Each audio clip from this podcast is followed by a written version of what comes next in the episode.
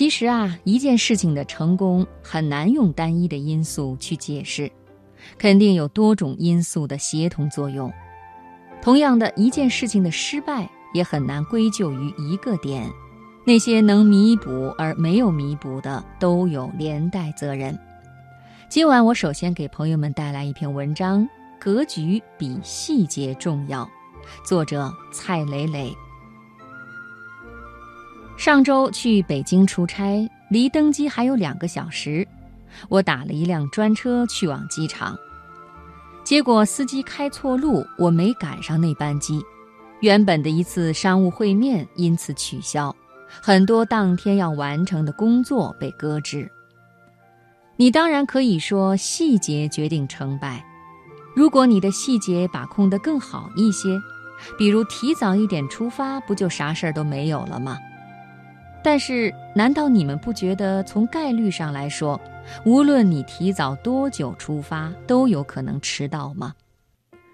因此，细节做没做好，往往是人们根据效果往前看，从而得出的事后评价。其实，打好手中牌就比追究所谓的细节重要的多。如何打出一手好牌？首先，你得有执行力。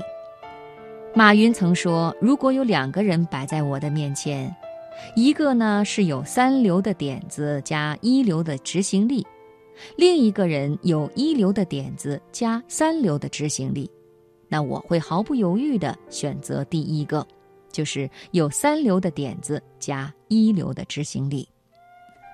这当中的道理其实特别简单，点子再烂，做着做着就可能会慢慢调整过来。”执行力越强的人，调整的速度越快，因为他在同等的时间里收到的反馈越多。但是，一个空想家，无论他的点子有多么精妙，细节考虑的多么周到，都没有办法实现。机会是做出来的，资源只会向他的同类倾斜。所以，一个猛子扎进去。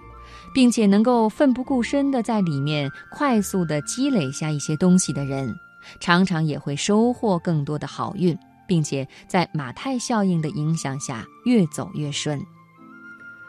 这说的是执行力，其次你还要有格局。如果说执行力在小成小败中可能起到决定性作用，那么格局则专门服务于大成大败。当你还处于零打碎敲的阶段的时候，格局并没有那么值钱，它有点像空中楼阁，你觉得它在那儿，却不觉得有什么用。什么时候格局会变得越来越重要呢？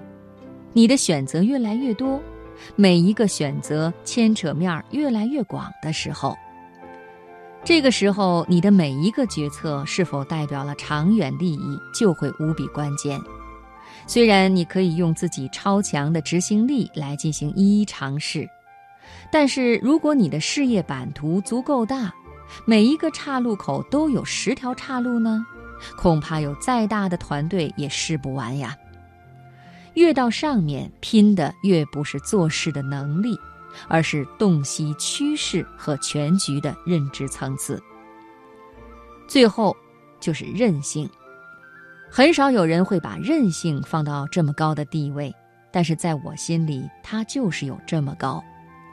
但凡顶级的公司，必然在商业搏斗中有过无数次濒死状态。有些巨头当时就死了，有些苟延残喘活了下来，并且在环境转好的时候变得更大。而那些最终活下来的，并不必然意味着更为优秀。可能曾经断臂求生，可能曾经跪地求饶，但是他们都有一个共同点，那就是为了比对手多坚持一秒钟、多喘一口气，可以不惜一切代价，无论是金钱还是尊严。任何一个生死节点都有败的概率，而能够晚死一秒钟，或许就有成的转机。成功的人和成功的公司都是这么过来的。